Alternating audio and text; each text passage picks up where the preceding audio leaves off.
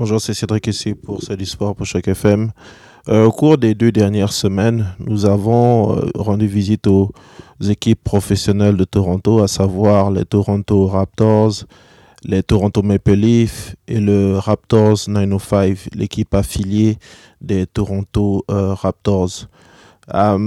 L'atmosphère a été bonne, même si, et même il y a eu de, de, vraies victoires, notamment celle des Maple Leafs contre l'équipe de Chicago. Euh, juste à la fin du match, 4 buts à 5. Et les Raptors aussi contre les Golden State Warriors, euh, une victoire de presque 20 points d'écart. Mais au-delà des victoires euh, qui deviennent presque anecdotiques, c'est le contexte dans lequel ces matchs-là ont été joués. À savoir que, à cause des nouvelles restrictions, à cause du contexte du Covid, Certains matchs ont dû être joués à capacité réduite. Ça a été le cas par exemple pour le game euh, des Toronto Raptors. Au lieu d'avoir 19 000 personnes dans le, spectateur, il a fallu que ce soit seulement à 8 000. Donc une capacité réduite de 60%. En effet, avec euh, la montée du nouveau variant, le taux de contamination a augmenté dans la province de l'Ontario, comme c'est le cas à travers le Canada. Et face à cela, le monde du sport est en train de se questionner. Est-ce qu'il faut continuer les compétitions? Est-ce que les équipes professionnelles canadiennes qui vont jouer des matchs aux États-Unis vont pouvoir continuer à le faire sans devoir demander d'exemption? L'exemption, ça consiste à ne pas faire de quarantaine, comme c'est le cas pour la plupart d'entre nous lorsqu'il faut euh, aller dans un pays étranger, donc souvent euh, quelques jours à rester en isolation. Est-ce que cela ne entraîne pas une contrainte psychologique pour les athlètes? Parce qu'ils sont quasiment contrôlés chaque jour. Ils font des tests. Certains des tests, pour ceux qui les ont faits, sont assez désagréables, notamment celui dans lequel il faut mettre euh, un tige en quelque sorte de coton dans le nez et au-delà de cela, il y a aussi une sorte de hantise parce que dans le milieu du sport professionnel, certains athlètes refusent toujours de se vacciner, ce qui est leur droit. On ne peut pas forcément obliger une personne à faire quelque chose qu'elle ne veut pas.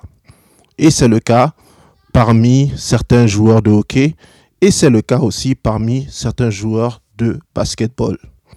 Dans ce contexte-là, faut-il continuer à jouer? Est-ce que les athlètes ont encore la force mentale d'aller jouer chaque soir, chaque semaine, chaque mois? Au niveau de la Ligue nationale de hockey, ils ont décidé, il n'y a pas euh, si longtemps, de ne pas aller aux Jeux olympiques et aussi de faire une pause dans les compétitions. Au niveau de la NBA, il semble qu'ils vont continuer à jouer. Mais à un certain moment, est-ce qu'on ne va pas revivre le scénario de 2020 dans lequel les équipes avaient dû jouer dans ce qu'on appelait la bulle, c'est-à-dire que toutes les équipes s'étaient regroupées euh, dans un seul centre de compétition. Ça avait été le cas dans la région de, euh, de la Floride pour les équipes de la NBA et ça avait été le cas ici à Toronto pour les équipes de la Ligue nationale de hockey. Pour certains joueurs, ça n'avait pas été du tout agréable et ça avait en quelque sorte faussé la compétition, sans compter le fait que certains joueurs sont très très attachés à leur lieu de vie et à leur famille. Mais est-ce que cela a vraiment une importance pour nous? Pour nous qui ne sommes pas des sportifs professionnels Oui, parce que le sport représente un peu la vie normale cela, c'est un spectacle qui nous permet de sortir de notre vie quotidienne. Et les athlètes sont des êtres humains. Donc nous, au niveau des sports pour chaque FM, on n'a qu'à espérer que tout revienne dans l'ordre à un moment donné. Mais le scénario que les compétitions doivent s'arrêter ou au moins se mettre en pause est de plus en plus probable. Ce qui est certain, c'est que tant qu'on aura l'opportunité de le faire, on le fera pour vous sur les ondes de Choc FM.